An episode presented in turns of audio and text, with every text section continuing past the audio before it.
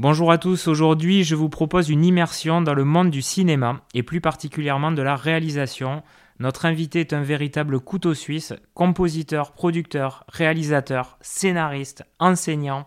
Il a travaillé dans la pub, a tourné des clips, des mini-séries, des courts-métrages et il nous fait l'honneur de répondre à nos questions. Bonjour Fred, est-ce que tu peux te présenter en quelques mots? Je suis réalisateur depuis plus de 20 ans, je fais de la musique aussi. Euh, en tant que compositeur. Euh, j'ai euh, aujourd'hui, je suis responsable d'un pôle vidéo dans une agence de com. Et ça m'arrive aussi de donner des cours dans des écoles de BTS audiovisuel ou de cinéma. Alors on va retracer ces 20 années, mais d'abord la question que j'adore poser, c'est quel élève étais-tu à l'école? Ah, Ça c'est une bonne question. Toujours dans l'imaginaire, je vais remonter un peu à l'enfance euh, rapidement, mais euh, j'avais des parents, euh, une, vie assez difficile. J'avais besoin en fait de me de sortir un peu de la réalité, de me projeter dans l'imaginaire. Donc très vite, enfant, j'avais le besoin de, de, créer des univers. par exemple, mon père avait un entrepôt dans sa société où il rangeait du matériel, et je m'amusais à à prendre des copains, les faire asseoir dans un fauteuil et puis euh, leur dire euh, euh, fermez les yeux et puis dans le noir je poussais la, chaise et je leur disais je, je, les poussais et puis je leur faisais peur et puis à un moment donné je partais, je revenais et euh, je racontais plein de choses. Attention, là, tu vas tourner. Enfin, comme un train fantôme, je leur faisais vraiment un truc. Euh, ou alors, euh, tout petit aussi, ça m'arrivait de jouer avec des coussins et, de m'imaginer comme si on marchait sur des nuages, des choses. J'inventais vraiment beaucoup, beaucoup de choses. J'étais très créatif et encore aujourd'hui. Et c'est ça qui m'a poussé à aller dans, dans cette voie. Alors, j'ai lu que dès 7 ans, tu es plongé dans l'univers de la science-fiction. À 9 ans, tu apprends à jouer du piano et tu commences à t'amuser euh, avec la caméra de ton père. Est-ce que tout petit, bah, le monde artistique, c'était déjà une évidence? Alors, elle a été rapidement parce que, euh, ayant une enfance difficile, dans le sens où j'ai pas eu de mes parents étaient très occupés, euh, mon père travaillait énormément, et donc du coup la seule euh, possibilité que j'avais de, fuir euh, la réalité, c'était d'aller chez un loueur de vidéocassettes, VHS, et donc j'allais là-bas et je prenais beaucoup de films et je les, regardais chez moi, et c'était une chance parce que ça me permettait de m'évader, mais en plus de, bah de, de, voir plein de choses, plein de films, et j'ai été très vite euh, intéressé par la science-fiction et le fantastique parce que euh, c'était un moyen de s'évader, un moyen de, de, créer des univers, de, euh, de, découvrir des univers plutôt, et d'avoir des, un travail artistique qui nous permettait de, rêver et de, et de, se, de se projeter. Euh, on prend par exemple Retour vers le futur. Euh, bah, enfant, j'avais l'impression que j'allais, euh, voilà, une fois que je rentrais dans une DeLorean ou une voiture, ça y est, j'étais parti dans le passé ou dans le futur. Il y a plein de films comme ça que j'ai aimé, Terminator, etc. Donc c'est des films qui m'ont, qui ont marqué mon enfance et qui m'ont poussé à me dire, bah, pourquoi moi aussi je pourrais pas raconter mes propres histoires, mon univers et voilà. Et euh, la musique, c'est vrai que bah, aussi, euh, je pense que c'est très important euh, quand on a effectivement des, des, moments difficiles dans sa vie. la musique permet de aussi s'exprimer, sortir des choses qu'on a en soi. Et la musique m'a permis vraiment de, de, de, de m'évader aussi d'une autre façon. Comment on s'y prend pour, pour passer quelque part d'une passion ou en tout cas d'un rêve à un métier? À quel moment tu te dis euh, peut-être que ça pourrait être euh, mon vrai futur, concrètement? C'est marrant que tu dis ça parce que euh, à l'âge de 12 ans, je dis à mon père, voilà, je vais être réalisateur. Parce que j'ai compris que si je voulais raconter mes histoires euh, et tout ça, parce que je faisais des petits films, effectivement, à 9 ans, où euh, je mettais une maquette, euh, je m'amusais à mettre des voitures, je brûlais tout ça, j'ai failli foutre le feu d'ailleurs dans ma chambre. Et, et puis c'est assez marrant parce que euh, je faisais des scènes un peu apocalyptiques, euh, si on peut dire ça comme ça. Et euh, à 12 ans, j'ai dit à mon père, voilà, je veux, faire, je être réalisateur. et mon père m'a dit, mais non, c'est un métier complètement de passion, c'est pas un métier.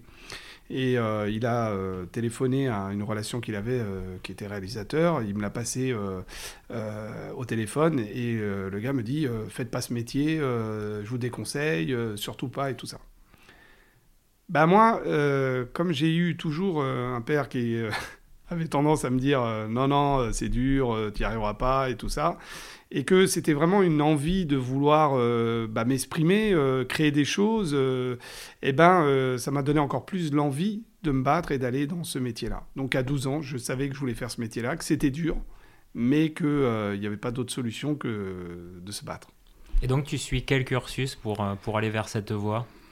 Alors j'ai fait un bac littéraire, c'était un bac L à l'époque, et puis j'ai été dans une école qui faisait option cinéma avec un coef 7, donc euh, assez élevé. Et, euh, donc, euh, bah, je suis parti dans, une école qui était spécialisée là-dedans. Et à l'époque, c'est vrai que la science-fiction en France, c'était pas bien apprécié. on avait tendance à plus aimer les films d'auteur que les films de genre. Et à tel point que même il y a des professeurs qui m'ont dit euh, bah, il n'est pas fait pour le cinéma, euh, il n'a rien compris euh, et tout ça. Et j'ai eu la meilleure note à la fin de l'année au bac. J'ai eu, je crois, 17 à peu près en coef 7. Et bah, je suis allé voir mes profs et je dis bon, apparemment, je ne suis pas fait pour le cinéma. Alors, tu démarres dans la société de production de Luc Besson, les films du Dauphin. Comment tu réussis à te hisser dans la boîte du réalisateur français le plus bankable du moment? Je crois que c'est des circonstances dans la vie. Euh, en fait, euh, le, la grande problématique, euh, alors peut-être plus maintenant, mais ça l'a été dans le passé, c'est que on fait une école et puis après, qu'est-ce qu'on fait Qu'est-ce qu'on Et j'avais un stage à faire et j'avais des refus. J'avais même à l'époque contacté une grosse boîte euh, française d'un producteur que j'ai eu au téléphone et qui maintenant je, le connais euh, personnellement. Mais à l'époque, euh, pareil, il me disait écoutez, c'est pas possible. Et j'ai eu la chance de rencontrer par l'intermédiaire de quelqu'un qui connaissait le père de Luc. Euh, euh, son père, Claude Besson, et euh, Luc était déjà, je crois, si je dis pas de bêtises, sur le tournage. Alors, c'était, la boîte des films du Dauphin, mais alors, je sais plus si c'était le Grand Bleu qui tourne. Non, c'était pas le Grand Bleu, c'était. je, sais plus je crois que c'est Léon qui tournait, si je dis pas de bêtises. Il faudrait que je revoie les dates, mais je me souviens plus. Et j'ai eu la chance de le rencontrer, donc Claude, et euh, on a tout de suite, euh, ça y a eu un très bon feeling, et j'ai tourné du coup sur un court métrage de Philippe de Choron qui a fait Qu'est-ce qu'on a fait au bon Dieu. Et donc c'était son premier court métrage, et donc du coup on a, j'ai travaillé pour ce cours, et ça a été un très bon, un très bon moment d'apprentissage. Alors justement, qu'est-ce que tu as appris de cette première expérience? Bah, c'est difficile parce que en fait, tu te rends compte que bah, tu fais pas forcément, tu n'as pas, le, pas le métier du réalisateur, hein, tu as le métier de celui qui doit euh, faire la régie, euh, s'occuper, donc c'est des tâches assez euh, ingrates. et donc du coup, je me suis dit ah ouais, pour faire ce métier, il faut en vouloir quoi. Il faut se battre, il faut il faut. Euh, ouais, c'est, on a le rêve qui est euh, de vouloir faire le métier qu'on veut, et puis après, il y a la réalité, c'est que euh, on n'a pas le poste qu'on a, enfin qu'on pense du moins. Et donc, bah, si on veut le veut, il faut se battre, et il faut avancer, et il faut se donner les moyens. Donc, je me suis dit, ok. je suis pas fait pour ça au départ. et je vais essayer de tout faire pour être réalisateur et puis, et puis quelqu'un dans la régie ça, moi, ça me convenait pas au niveau logistique et tout ça. Quoi. En 2002, tu sors ton premier cours, donc qui se nomme Netkeeper et qui est un format science-fiction. Hein. Mm. Tu remportes le premier prix euh, au concours euh, Sega, enfin le prix du meilleur film. Est-ce que tu peux nous raconter cette première réussite? Parce que là, tu es dans le grand bain du coup. Alors là, c'est assez marrant parce qu'en fait, euh, j'ai rencontré un, un producteur, un jeune producteur, qui me dit euh, Écoute, Fred, euh, parce qu'il il, avait pris euh, mon court métrage à l'époque, ça s'appelait un site internet qui s'appelait court, métrage, un truc comme ça, .com. Et il me dit Écoute, Fred, voilà, il est sur le DVD, tout ça, donc ça avait quand même interpellé pas mal de gens. Et il me dit Tu devrais faire ce concours. Et là, je dis ah bon, euh, pourquoi? Euh, Non, tu vas, je suis sûr que tu vas le gagner avec ce court métrage. Je dis bon, ok, je fais le concours et puis je termine premier. Et je l'ai rappelé d'ailleurs, je lui ai dit, mais incroyable, comment t'as su? Et là, je crois que c'est ça qui est impressionnant, c'est que euh, un vrai producteur, quelqu'un qui a une vision, qui a, ben c'est quelqu'un qui a, qui sait où euh, placer les choses, euh, se débrouiller pour qu'un film marche. Et là, là, ça a été pour moi une vraiment une, enfin j'ai trouvé ça incroyable que juste en me disant fais ce cours, ce festival, ça y est, tu gagnes le prix. Bon. Donc ça m'a beaucoup aidé et effectivement, ça m'a permis de continuer à faire d'autres choses. Alors dans le même temps, tu composes pour euh, Data Folk, qui est un groupe de musique dont tu fais partie, et tu signes un album chez Universal Music. Tu clips toi-même un titre de l'album, If Only, qui va passer sur M6. Est-ce qu'à ce, moment-là, tu es partagé entre la musique et le cinéma? Alors c'est marrant parce que aujourd'hui on, admet plus qu'on fasse euh, plusieurs choses, mais euh, je me rappellerai toujours d'un producteur qui m'a dit bon écoute euh, tu fais de la musique, tu fais de la, vidéo. il faudrait que tu choisisses parce qu'il y a un moment, tu peux pas être sur les deux tableaux. Et moi, j'ai jamais, jamais pensé à ça. je pense que quand on est créatif, on peut être peintre, on peut être sculpteur, on peut être réalisateur. si on a une sensibilité artistique, elle n'est pas que cantonnée. en tout cas, pour moi, elle ne l'était pas. Et euh, effectivement, euh, j'ai eu une rencontre avec euh, Jean-Yves Le Porcher, qui est un designer, comme quoi lui aussi, il était dans une forme de création aussi. Et la rencontre s'est super bien passée. On a, on a échangé. On a, on a, il avait à l'époque un sampler. Je lui dis ah c'est génial, viens, on fait des trucs. Moi j'avais mon synthé à côté. Après je rachète un, sampler un peu mieux que le sien. Donc du coup il me dit ah bah c'est génial, viens à la maison, on va essayer. Et puis on a fait. Et puis au bout de cinq ans on a signé parce que euh, il y a une alchimie entre nous deux euh, euh, et, donc on a on a créé, on a été les premiers quasiment à, faire à mélanger des rythmiques électroniques avec de la guitare folk. Et Bon, c'est un peu dommage. En France, on a tendance à suivre les Américains toujours. Donc, tout le monde disait Ah, c'est bizarre, ah, c'est bizarre. Et puis, Madonna sort son album avec Mirwes, et pop électro d'ailleurs, et dans le même esprit.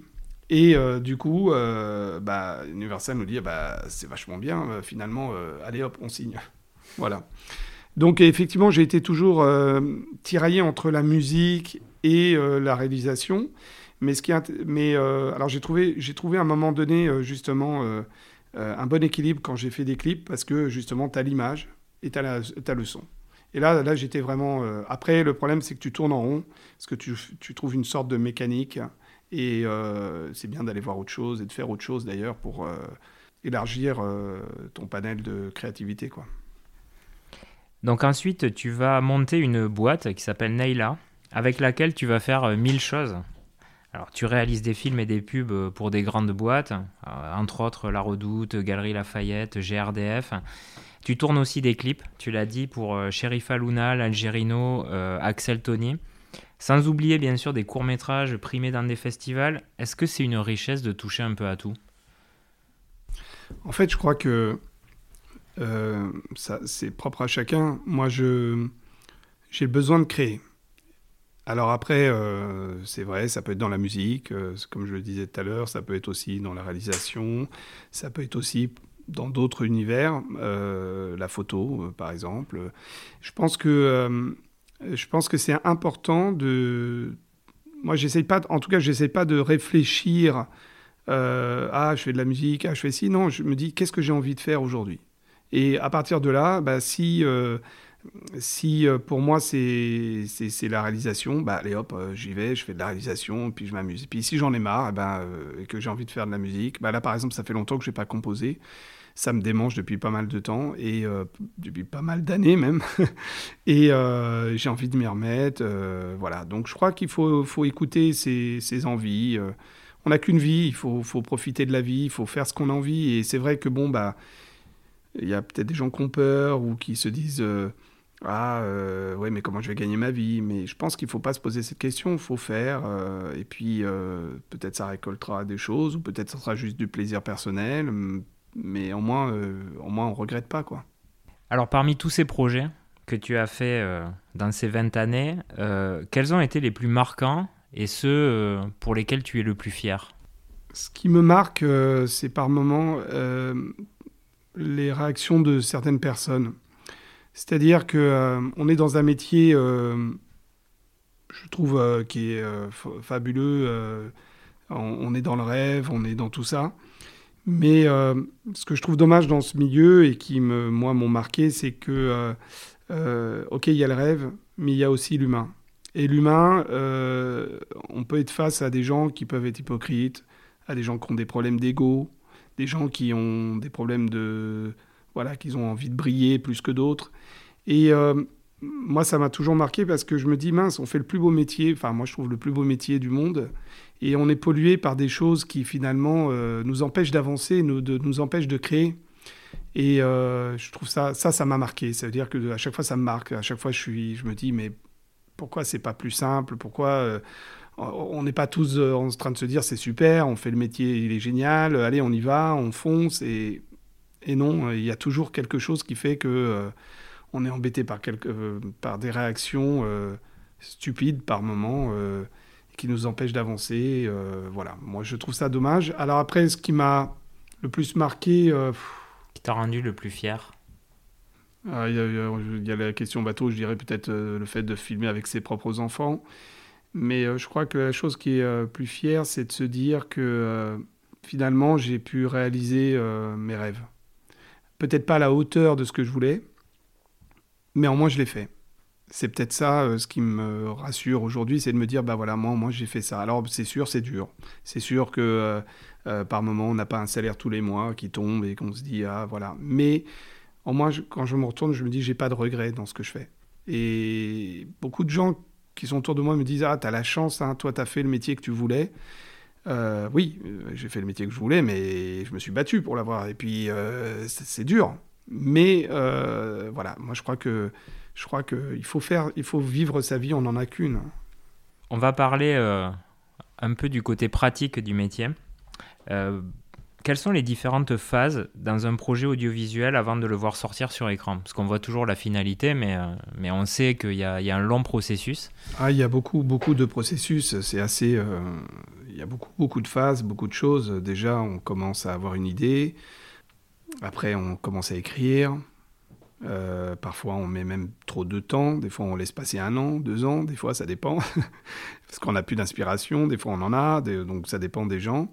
Après, euh, une fois qu'on a commencé à écrire, qu'on a monté un dossier, on commence à essayer de voir euh, des gens qui pourraient nous aider à, donner leur avis avant de pouvoir le présenter à un producteur.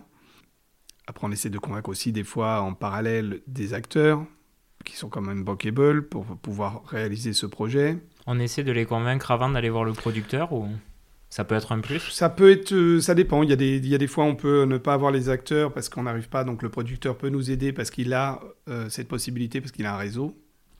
Ou alors on arrive à nous-mêmes à se débrouiller. Oui, le producteur te dit, euh, peut te dire, bon ok, mais ton, ton, ton acteur, il, il peut te dire oui maintenant, mais s'il a un super projet avec une grosse major, demain il te lâche. Donc quelles sont les garanties que tu as? Donc euh, c'est très compliqué parce qu'il faut trouver, euh, euh, il faut arriver à convaincre des gens, mais c'est ça le rôle d'un réalisateur aussi, hein, c'est d'avoir une vision et de convaincre les gens de, de, et de les amener sur un projet. Et ça c'est très, c'est très, c'est difficile, c'est une étape difficile. Après, après une fois qu'on a réussi à signer avec un producteur, là c'est plus facile. Mais si on n'a pas signé avec un producteur, bah là, il faut continuer à se battre, à essayer d'en voir d'autres. Et euh, après les étapes, donc une fois qu'on a fait, euh, on a signé, il y a le, alors ça dépend de l'écriture. Si on a, si on a écrit euh, trois pages, bah il y a le développement après au niveau scénario. Moi, ça m'arrive de développer, de d'écrire tout le scénario parce que voilà, je suis inspiré, que j'ai envie vraiment de, de l'écrire. Et puis après, euh, on passe à l'étape de, bah, de la faisabilité, c'est-à-dire euh, effectivement euh, la pré-production, c'est-à-dire une fois qu'on a trouvé les financements et tout ça, c'est de mettre en place le film. Le producteur, c'est lui qui finance Alors, je crois qu'ils sont. la production doit financer, sur un long métrage, elle doit financer, je crois, 5%, si je ne dis pas de bêtises. Ah oui. Mais euh, non. Et après, c'est euh, des aides régionales, européennes, euh, c'est le fait aussi du crédit d'impôt. par exemple, tu vas tourner en Irlande ou dans ah d'autres pays. voilà. Tu as aussi d'autres, des coproductions, les chaînes de télé qui peuvent aussi préacheter le film. tout ça ramène de l'argent et te permettre de faire le film. Ouais, mais du coup, c'est comme un chef d'entreprise d'être réalisateur. Tu dois d'abord aller euh, convaincre tout le monde, chercher des fonds, euh, constituer ton équipe. Ben, en fait, ce qui est dur, oui, être réalisateur, parce que beaucoup de gens veulent être réalisateurs, mais être réalisateur, c'est un chef d'orchestre, mais c'est quelqu'un qui aussi a une vision. Ça, c'est très important, parce qu'il faut, euh, pour convaincre des acteurs, des producteurs, enfin, je veux dire, euh, bon, moi, j'en suis pas au long métrage, mais ça m'est arrivé de proposer justement des, projets de long métrage. Et tout de suite, euh, ce qu'on vous, ce qu'on vous dit, c'est ce qu'on a envie de voir, c'est est-ce que vous êtes capable de le faire ce film, parce qu'on parle de plusieurs millions d'euros. Donc, est-ce que vous êtes capable de le faire? Est-ce que vous êtes capable de porter le projet? Est-ce que vous êtes capable d'emmener toute une équipe et de la tenir jusqu'au bout? Et ça, bah ça, c'est difficile. Ça met la pression oui et non. Ce qui, je trouvais pour moi plus dur, euh, alors c'est vrai, hein, ça met la pression de, gérer euh, toute une équipe, mais moi, pour moi, la tâche la plus difficile, c'est d'arriver à convaincre un producteur de miser sur, euh, sur soi. donc ça, c'est le plus dur, je crois. Pour moi, en tout cas. Alors, on parle, on parle souvent d'une équipe technique sur un tournage. Quel métier on trouve systématiquement sur un plateau?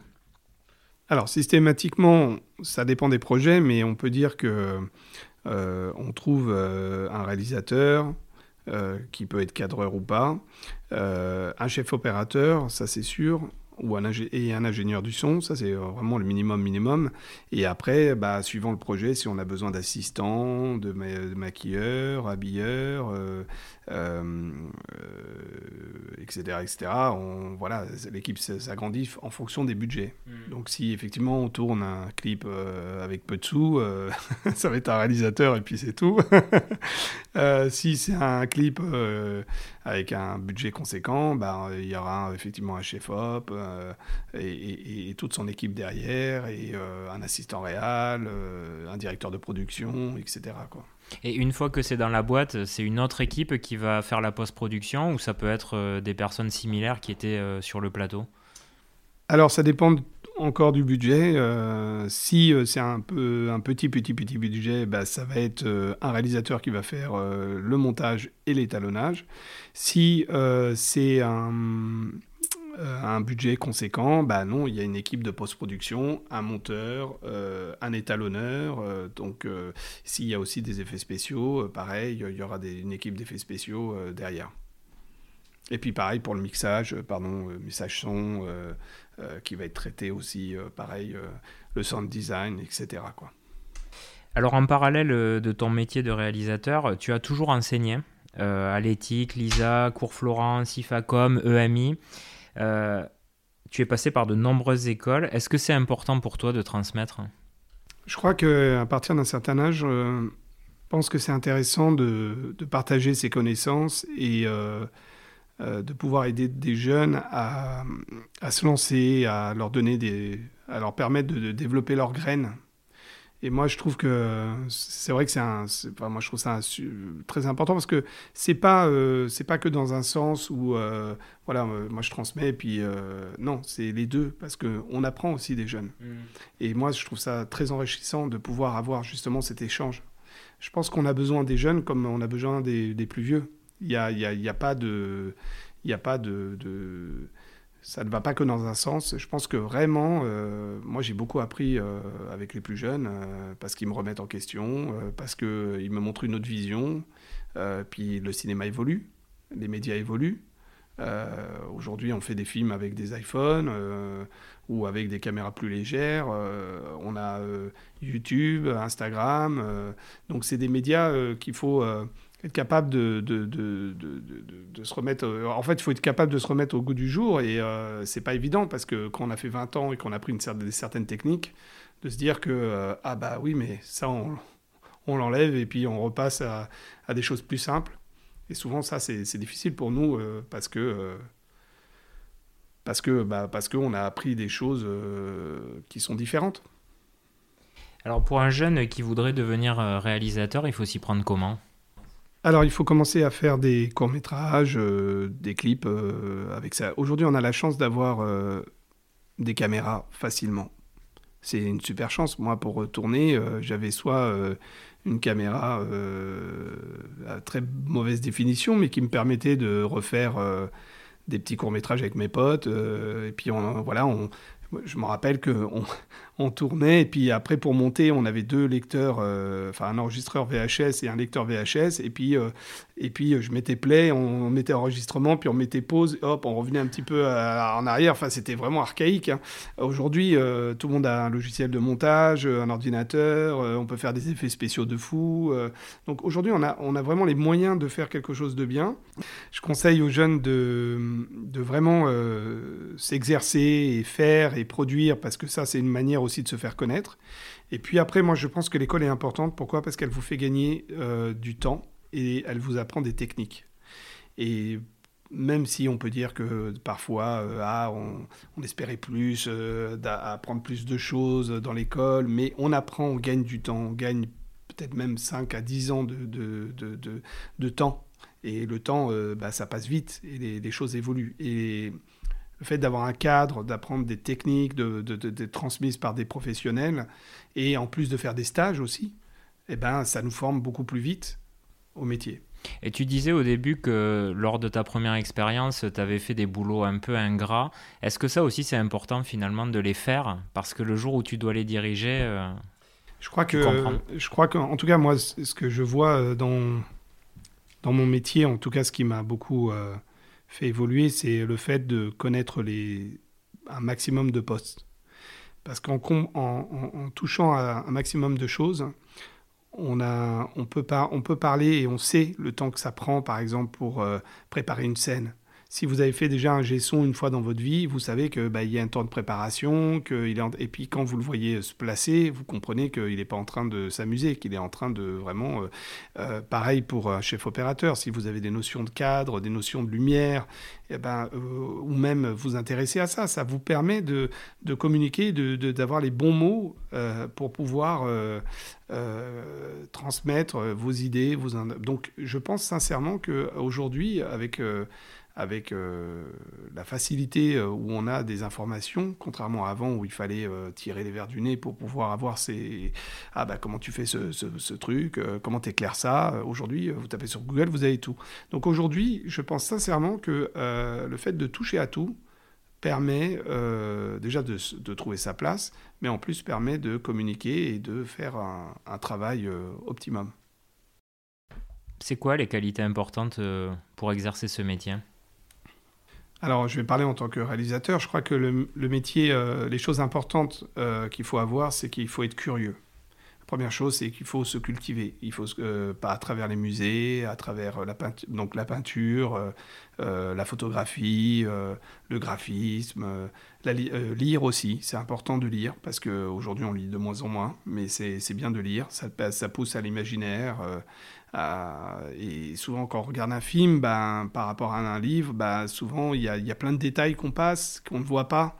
Euh, par exemple, Harry Potter, on voit bien que c'est énormément détaillé dans le livre.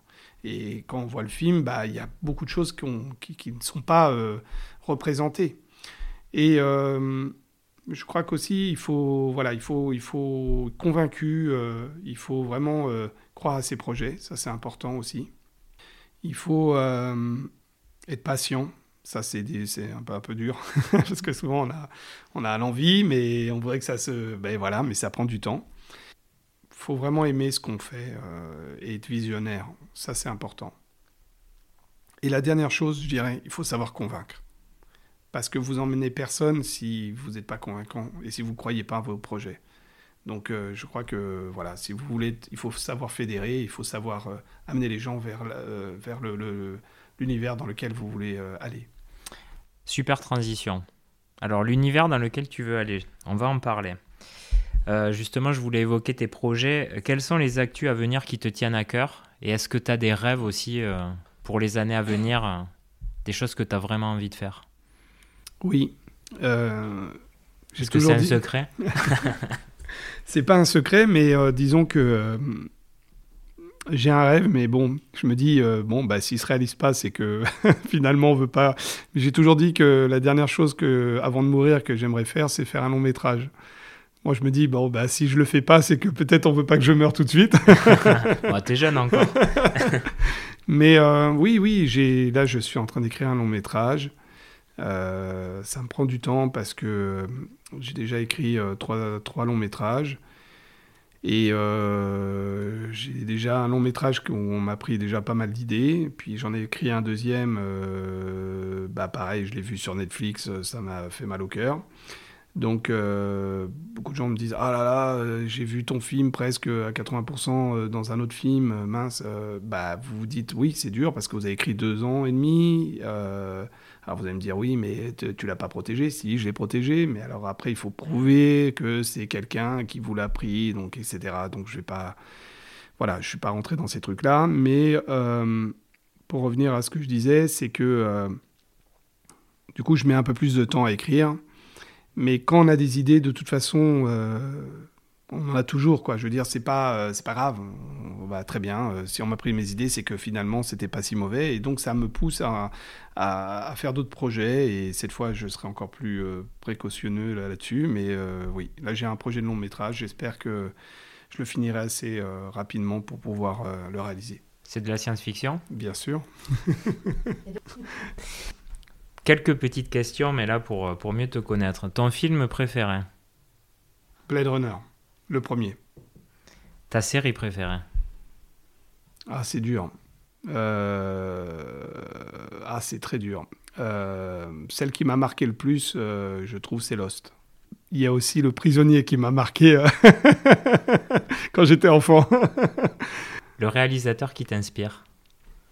Ah, c'est dur. J'en ai plusieurs. Allez, donne-les tous. Bah, celui, que celui qui est le plus plus intéressant dans l'univers, dans, dans, le développement des personnages. Je trouve il y a Steven Spielberg, mais euh, j'aime beaucoup aussi James Cameron pour sa, son côté bourrin, qui euh, lui justement euh, va de l'avant, n'a pas peur. Il fait un film qui risque de couler toute son entreprise avec Titanic et il y va, il n'a pas peur. Pareil avec Avatar où il se lance dans des ambitions incroyables. Ça, c'est des, des, réalisateurs qui me, puis après, il y a des réalisateurs comme Ridley Scott, euh, euh, et plein d'autres comme ça, David Fincher aussi, que j'aime beaucoup, euh, qui sont, sont des réalisateurs qui, qui amènent Tim Burton aussi, qui amènent un univers. Il n'y a pas de français? Si, il y en a. Il y a, si, si, il y en a, il y en a, il y en a. Jacques Tati, j'aime beaucoup Jacques Tati. par exemple, mon oncle, je trouve tous les, les, les, films de Luc Finesse, j'aime bien, mais c'est plus par rapport à l'acteur, disons. Alors justement, l'acteur que tu aimerais diriger? Louis de Finesse, mais c'est trop tard. Ah. tu vois, Louis de Finesse, c'est pas c'est pas un acteur de science-fiction. c'est vrai, c'est vrai. Et ni américain. La soupe au chou. Ouais, c'est le, le, seul, c'est vrai. L'actrice que tu souhaiterais euh, diriger Scarlett Johansson. On va déjà arriver à la dernière question. Donc si tu devais donner un conseil ou une astuce euh, pour les jeunes qui nous écoutent et qui cherchent leur voie, ce serait lequel? C'est croyez en vos rêves, essayez de les réaliser, battez-vous pour, le, pour que ça marche. Si vous croyez vraiment que quand vous vous levez le matin, c'est ça que vous voulez faire. Je n'ai pas d'autres mots à dire. Si on veut faire ses rêves et on veut, il qu'on veut les réaliser, il faut se battre. C'est tout. Il n'y a pas d'autre solution. Personne ne se battra pour vous. Personne ne fera en sorte de, euh, de vous aider. Il n'y a que vous qui pouvez euh, réaliser vos rêves et, euh, et, avancer. Après, les autres viennent se greffer sur vos projets, vos, vos rêves. Mais, mais avancez, quoi. Allez-y, quoi. Un immense merci, Fred. Bah, merci à toi, c'était pas un exercice facile. Hein. J'ai vraiment hâte d'être euh, assis dans la salle de cinéma et de voir ton, ton long métrage. Eh ben, avec plaisir. Donc, c'est le prochain interview, c'est euh, quand il sortira. Oula, alors il faut que je me dépêche alors. Donc un grand merci. Merci et à toi. Comme vous le savez tous, donc tous les vendredis, un nouvel invité. Donc là, on a eu la chance d'avoir euh, Fred Barguin, qui est réalisateur. Et je vous dis à tous au revoir. Au revoir, merci beaucoup.